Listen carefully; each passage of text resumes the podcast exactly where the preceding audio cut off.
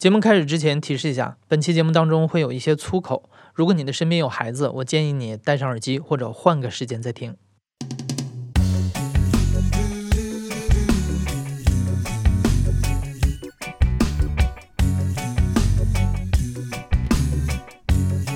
你好，欢迎收听故事 FM，我是艾哲，一个收集故事的人。在这里，我们用你的声音讲述你的故事。每周一、三、五，咱们不见不散。我的朋友石老板创立的北京单立人喜剧是一个非常著名的单口喜剧俱乐部，它里面的头牌演员像周奇墨啊、小鹿啊，都上过故事 FM 的节目。今天的讲述者是单立人里另一位很多人都知道的演员，他就是教主，也是播客节目《无聊斋》的主播。教主上学的时候成绩特别好，一直立志要考上清华。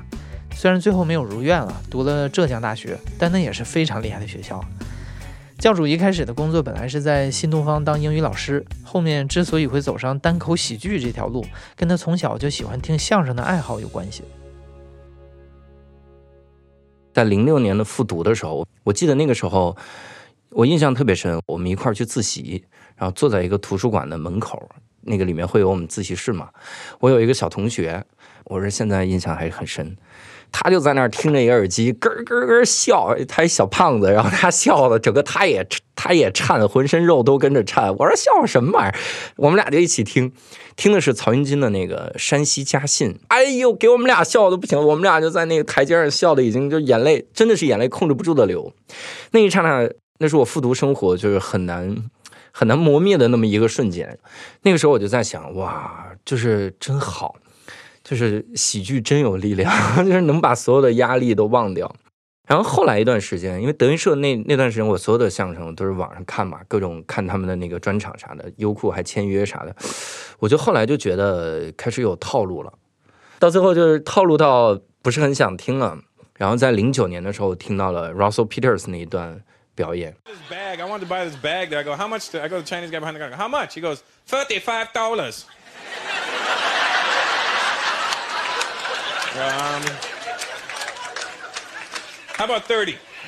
No, no. I can't do thirty dollars. I sell you thirty dollars today. You come tomorrow. I'll close down.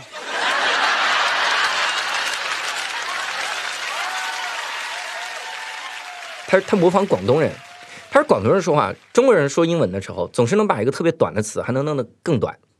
他 Don't say nothing big，就感觉你在剁菜。Don't say nothing big，你怎么能把 big 这个词弄得更短？big，这样我觉得太逗了那段。那个时候我第一次发现，就是很多东西啊，它不一定非得是这个羊在树上才搞笑，它真的就是你生活中的这些事儿。这个这个事儿你以前没发现到，他发现了，我就非常非常好笑，就打开了新世界的大门。但那个时候没有人知道这个东西叫啥。然后大概零九年看了之后，因为那个零九年我还在上大学，一零年我进入新东方嘛，嗯，一零年进入到新东方的时候，我想的是模仿一些这个大家很搞笑的东西，我也想变一个幽默的老师，所以最早模仿的是老罗罗永浩。我记得我最早写的第一个演讲稿都是他那个，嗯，我当时一看，嗯，怎么回事？嗯，这种跟老罗就很像。二零一三年下半年，教主从杭州的新东方申请调到了北京的新东方，一直怀揣着一个喜剧梦，教主总是琢磨着怎么能去试一试。那个时候我就在想，我说我肯定不能去演话剧，因为没有这个水平，那我怎么能？发挥一下自己的喜剧的天赋呢？哈，有没有天赋另说，但是能不能发挥发挥？哎，碰巧在网上看到了一段，当时是我们有个演员叫艾杰西，现在也是单立人喜剧的一个签约演员。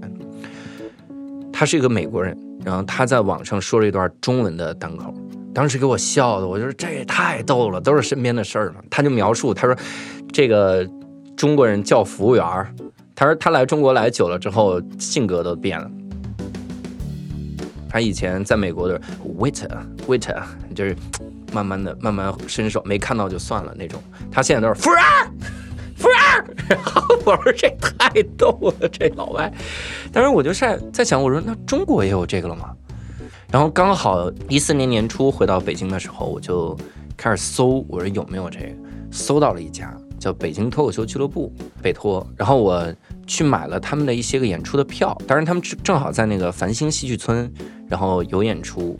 听的时候呢，我觉得是有一些演员还挺好笑的，当时，但是给我的整体的感觉是，我要拯救这个行业，但是但是真的会有这样的感觉，觉得嗯，这还不如我的课堂有意思呢。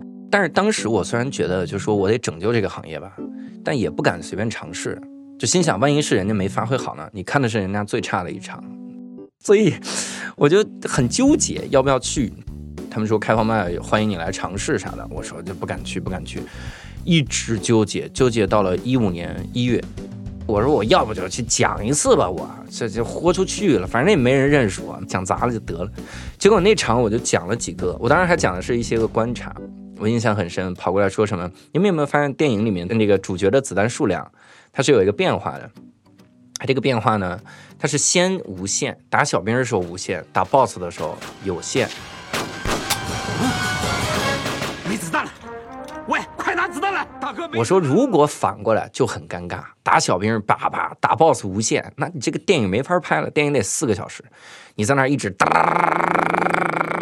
扫，然后 boss 在后边看着表，然后哒扫，一会儿 boss 说：“哎，哥们儿，你要不咱们吃个饭去吧？”然 后你就说是该吃个饭了。这那是我在新东方课堂上讲的段子，当时就是大家炸呀，我靠，底下人就说从来没见过这种表演风格。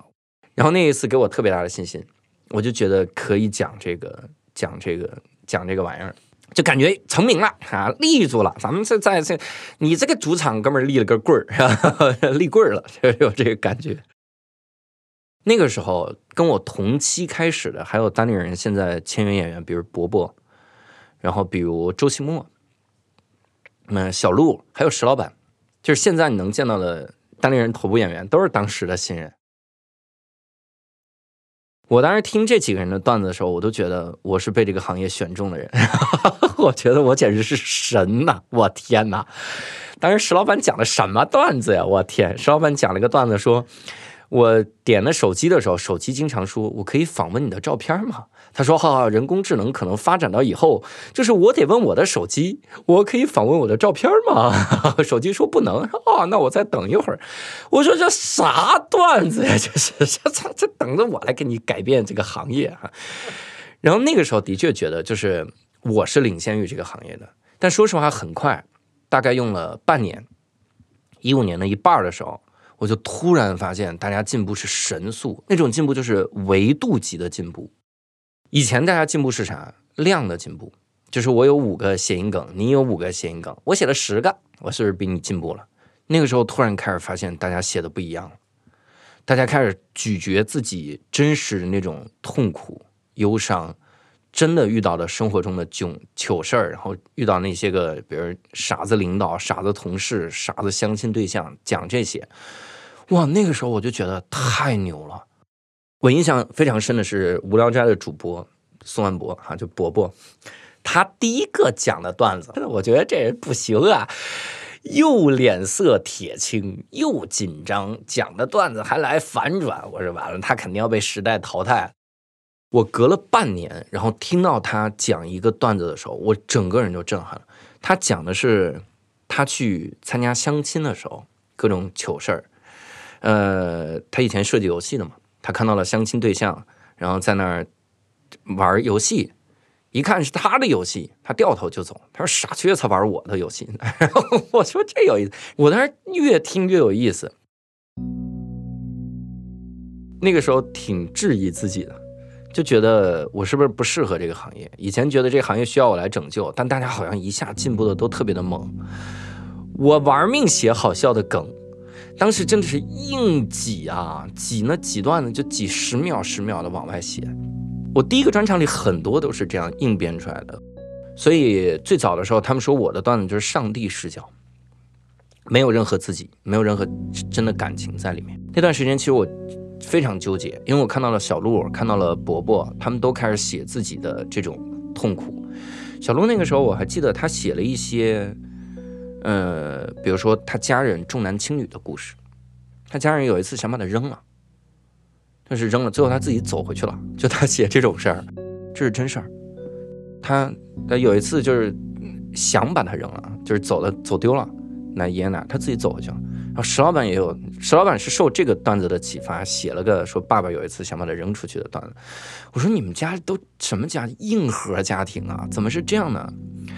然后当我听到这个段子的时候，我在想，我靠，我说这是喜剧啊，就这应该是我想要的喜剧，但我写不出来，就完全不知道怎么去品杂我内心的那些个忧伤。我其实内心有很多自卑，然后嫉妒。各种的事儿，但那些那些情感我很难去写，我不敢碰，所以很多情况都是编，不敢去触碰自己的真情实感，只是编段子。这种创作方法虽然让教主对自己很不满意，但是市场听众似乎对这个并不敏感。二零一七年的六月，教主有了第一个个人专场。专场是相对于一般演出而言，因为一般演出会有很多个演员轮流上场，每个人讲十几分钟就可以了。但个人专场就是一个演员的独角戏，要讲满一两个小时，对个人创作和表演的技巧要求极高。拥有个人专场是单口喜剧演员的里程碑，代表着一个演员上了新的台阶。教主的第一个个人专场名字叫“背水一赞”，点赞的赞。这个专场的反响非常好，但是教主自己非常不喜欢。我当时第一个专场叫“背水一赞”，那个专场就是全是这样的段子。基本上全是编的，结果这个专场都演到了二零一九年。你想，我一五年开始瞎编这样的段子，然后一直不舍得扔，因为你真的去任何一个，嗯，单块喜剧市场比较小的这样的地方，刚刚起步的地方，你在讲背水一战，大家非常吃这一套的，因为大家不太理解。很多刚起步的市场不太理解你为什么跑过来要跟我说你重男轻女的事儿，你为什么说你找工作不顺利，你为什么要说这种相亲的事儿？你越内心就越容易跟他失去共鸣，所以要讲一些最浅的东西跟他有共鸣，甚至都不用有共鸣，他就觉得哈，我就是来欣赏这个这个我欣赏才艺的，他是这种感觉。哎，他说了一个这个开脑洞的事儿，我是怎么怎么样？我那个时候就是。包括我还写了一些段子，比如说世界上第一个知道榴莲能吃的人，他是有多变态啊！他看到一个东西浑身带刺儿，闻起来跟屎一样，切开之后一股屁味儿，他竟然产生个想法，我要吃它，是吧？就他好不好笑呢？这个段子我觉得很好笑。包括现在有的时候我去一些个堂会，就所谓的堂会，就是人家包场来看我们，大家也不懂，来的都是。这个爷爷带着孙子，这 两代人都不是你的受众，你你你就只能讲这个，就讲这个的时候发现很有意思，大家哎呀听了个笑话，去那第一次听单口的那城市，那背水一战那可能是他们就最炸的专场了，就这个是真的让我非常非常非常纠结。我，嗯，我我拿天津举例，我们第一次去天津的时候，别人问我你演什么，我说那就演。背水一战，我当时想的是这样的，我还纠结了一下，我说天津曲艺之都啊，人家听相声从小听到大的，应该能接受你去讲讲那些真实的情况吧，讲那些玩意儿哈。后来我就在想，还是不行，因为他是第一次知道脱口秀或者单口喜剧这个东西，那我得讲背水一战，然后在那场特别炸，就非常炸。一九年我去天津，非常炸。大家每笑一次，我就特别难过，因为就大家鼓掌的时候，我就在想，啊，就不应该鼓掌。就你知道什么情况我会为你鼓掌？我内心默认他会觉得我在欣赏个玩意儿，这个玩意儿他有这么一个技巧，用对了，好活儿。我感觉他在为这个鼓掌。我分享段子，我不是希望你为活儿使的好鼓掌。那就又变成了一个羊怎么在树上呀？我抱上去的好，然后呢，就变成了这个。所以那个时候我特别的、特别、特别，就极为的不喜欢《背水一战》这个专场。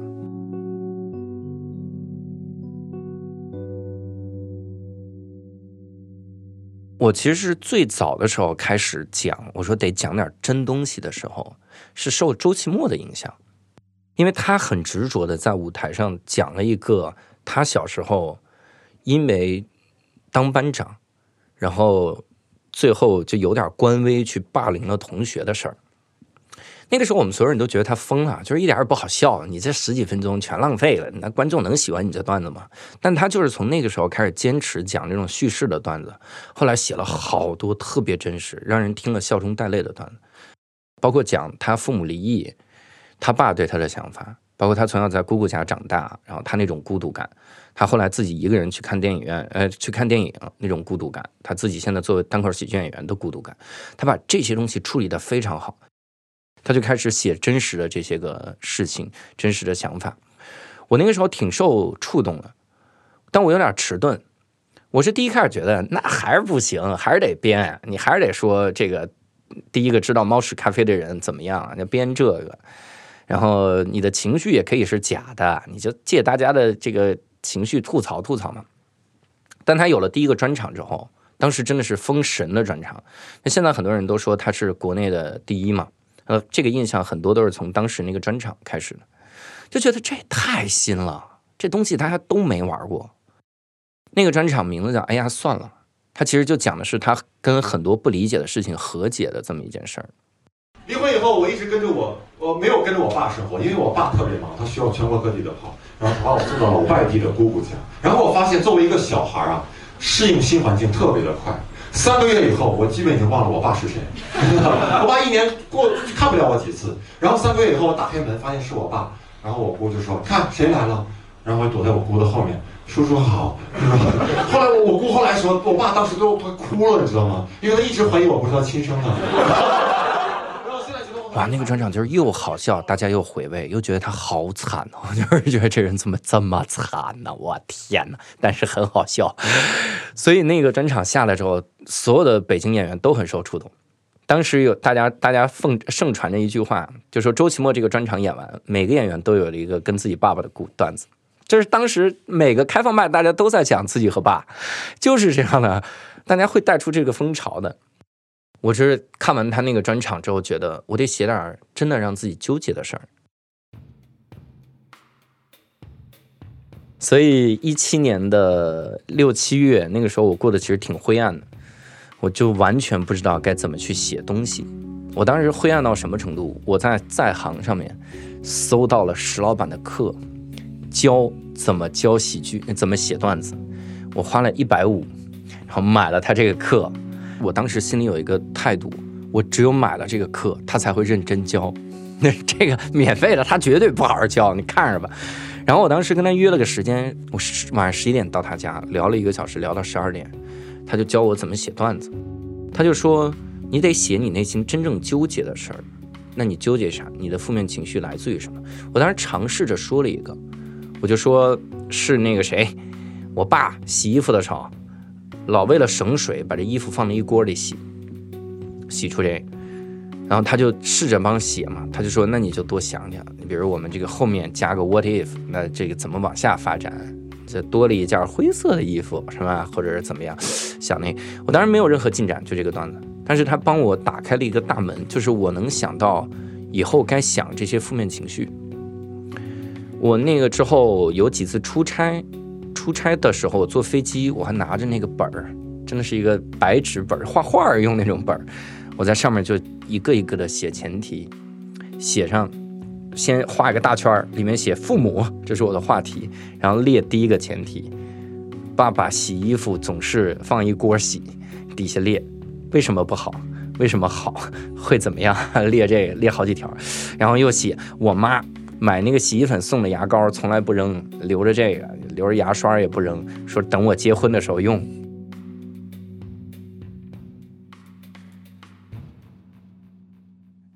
写着写着就发现能想出梗了。当时我是想，我说那我妈老省着牙刷，说我留到结婚的时候用。那问题是我留来干嘛呢？我是当彩礼吗？谁们家因为四十个牙刷感动了呢？我说叔叔，我们家也没有钱，也没有房，没有车。我也不是怎么爱你女儿，玩玩而已。但是我有四十个牙刷，您看呢？叔叔一听四十把牙刷，等着，孩儿他妈把那咱们攒的四十个牙膏拿出来，绝绝配啊！我当时写出这个段子，我就知道我会我会写段子，我就知道我可以在这行待了。掌握了写段子技巧之后，教主也开始挖掘自己心里埋藏的一些真实经历。青春期时一些让他感到自卑和痛苦的事情，开始回到记忆里来了。这个事儿呢，呃，是我在初一的时候，我初一的时候，因为我是从内蒙初一到了北京，我特别害怕周围人瞧不起我，因为我爸妈，尤其是我妈，她可能会给我潜移默化灌输一个感觉，就是可能别人会瞧不起你。所以我记得有一次是啥，我妈好像还嘱咐过我一句，但是我妈是肯定很爱我，她是想那种就是说别受到外界的伤害啥，她嘱咐了一句，就说别说你是内蒙的，就有这样的感觉。我还有一就是，我妈可能会觉得，比如贫穷这个事儿是很丢人的，我们家当时也很穷，呃，跟大家不一样是很丢人的，所以她会默认这些事儿是要让我藏起来的。我初一的时候就特别因为这个事儿自卑，自卑的时候，我追我们班一个小女孩，追的时候呢，我们当时，当时我大意了，警惕性淡化了一些，我就跟周围的人聊天嘛，我就聊，我说，哎呀，这怎么追什么的。我们班的同学，班那个风云人物嘛，玩得开那种，他就跟我说，哎，我给你个建议。我说什么建议啊？他说你追这个姑娘啊，做到两件事就行。我说哪两件事？他说第一，你得整容。你长得太丑了。第二，你得得是这个北京户口，内蒙户口太不行了。然后他就笑了，然后我也笑了。那那个之后，我就特别忌讳谈我内蒙户口的事儿，然后谈这个就是我长得不好看的事儿。我不知道你会不会有那种感觉，就是你本来认为你没有这个缺点，或者你觉得它可能会是个缺点。结果一个人说这是缺点，你就确认了这绝对是个缺点，我就会觉得我靠，这是缺点，我要改掉这缺点。北京户口怎么改掉？长相怎么改掉？所以一直我到大学的时候，我都认真的在考虑去整容，我去查询整容的各种的这个价钱，怎么做这个整容。因为我的脸比较方，我就希望我就是把脸给它削了，削成尖的，扎死谁那种，削成这种脸。我说出来可能比较好笑。这可能，但是的确是真的。我去问整容医生的时候，我说第一步干嘛？他说把咬肌撕除。我说那咬肌撕掉了之后还能嗑瓜子儿吗？他说那肯定不能。我说这就很纠结，真的。我说出来可能很搞笑，但的确是真实想法。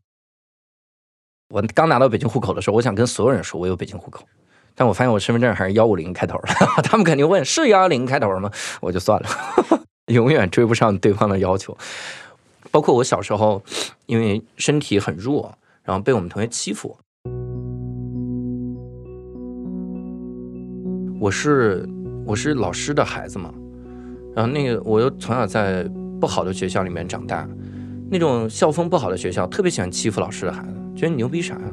我从小到大就各种各种人，小混混没事就过来羞辱我。我爸教十二班。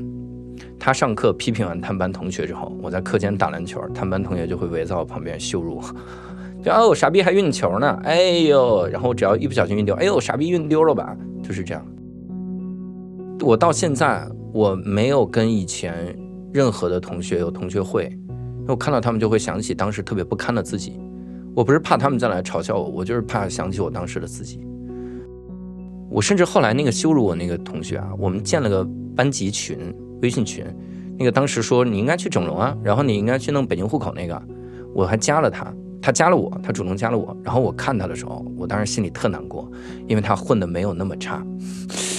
你知道吗？我当时真的现在有这样的想法，我说我靠，不应该。我加你的时候，我应该点击你朋友圈，发现你在拖着自己的孩子，然后在外面要饭啊！你应该是这样的呀。你说每天哭，然后你说我人生到底做错了什么？然后我在朋友圈底下说你应该去整容，然后换一个内蒙户口。我我给你来个这样的报复，跟我想象的报复的脚本不一样。我这么努力，然后我去挣了那么多的钱，然后发现，当然新东方真的很挣钱，我就挣了钱，发现人家没少挣多少。人家也过得很快乐，那欺负你的人过得仍然很快乐，那你的努力来自于哪儿呢？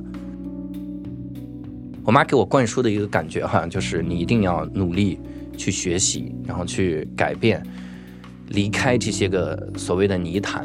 所以后来我有一段时间，我都想，只要我有一天考上了清华，一切的烟云都消失了。就我考上清华，我拿到了清华录取通知书那一刹那，那些个同学都会过来给我跪着磕头，说不该伤害你啊，这个北京户口完全没有清华录取通知书牛啊，想的是这些。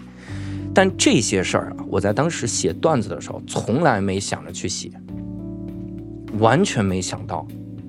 就我不知道怎么回事儿，我都没有那种心态，就说，哎，我拿这个写段子啊，不行，好难过呀，写不出来，完全没有这样，因为好像就是你太痛苦了，你就忘了，选择性遗忘。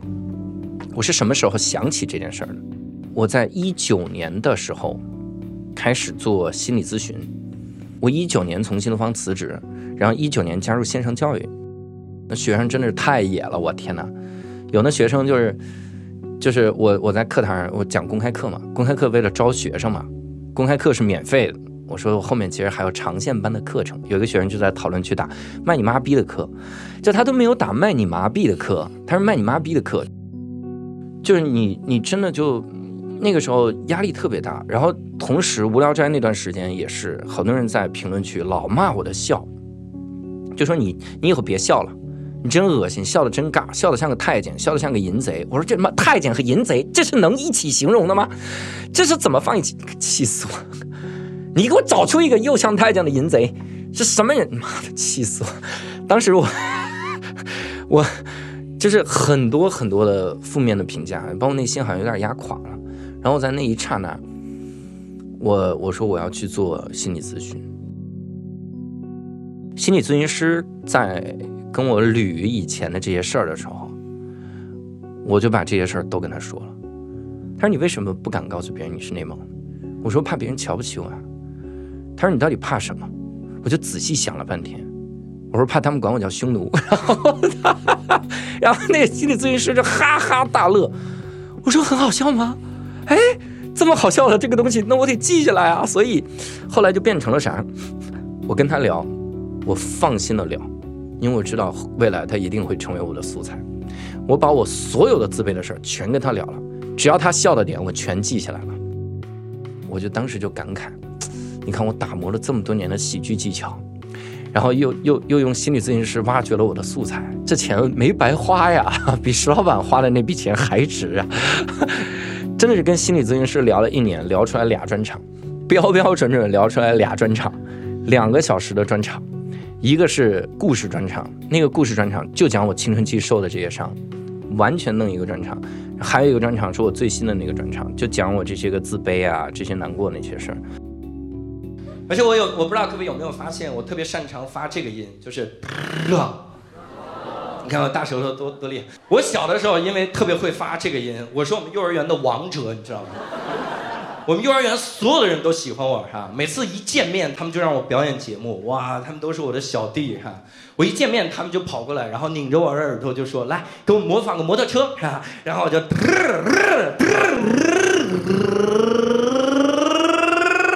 啊，拧疼了，特别的牛！直到后来我知道了“校园暴力”这个词之后。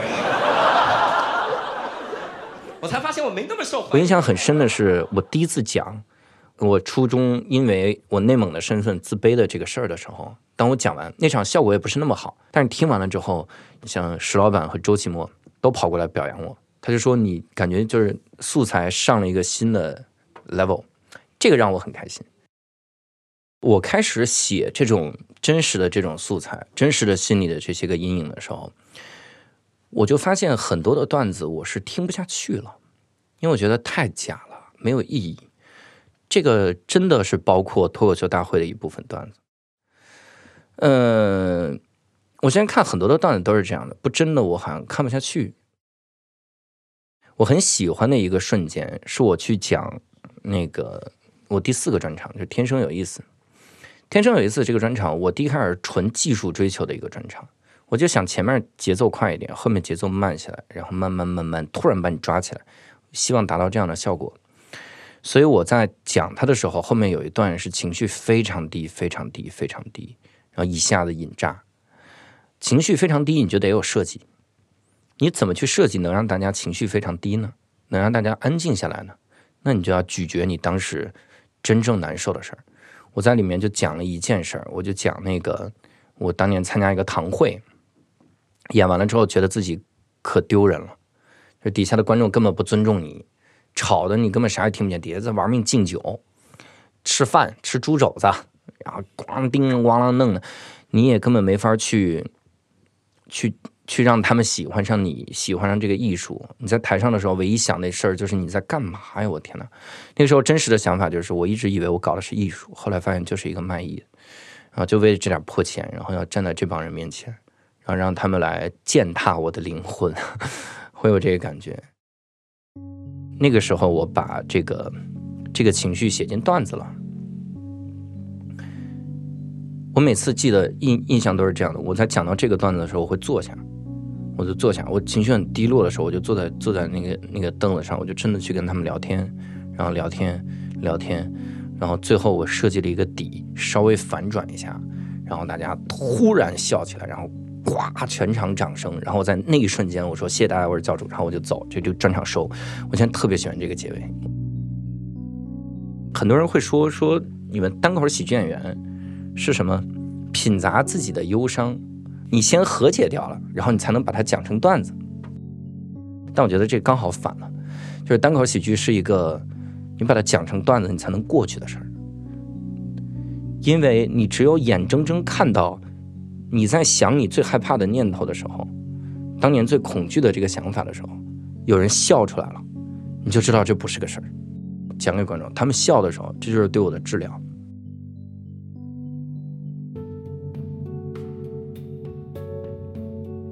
你现在正在收听的是亲历者自述的声音节目《故事 FM》，我是主播艾哲。本期节目由我制作，声音设计桑泉。最近经常有听众在各种平台上私信我们，问怎么向故事 FM 投稿。我统一说一下啊。关注微信公众号“故事 FM”，在下方菜单栏你能看到一个故事征集按钮，通过这个链接当中的表单来梳理和提交你的故事，文字的简单描述就好。我们看到之后，如果有兴趣，会尽快的联系你安排采访。谢谢所有给我们投稿的朋友，感谢你的收听，咱们下期再见。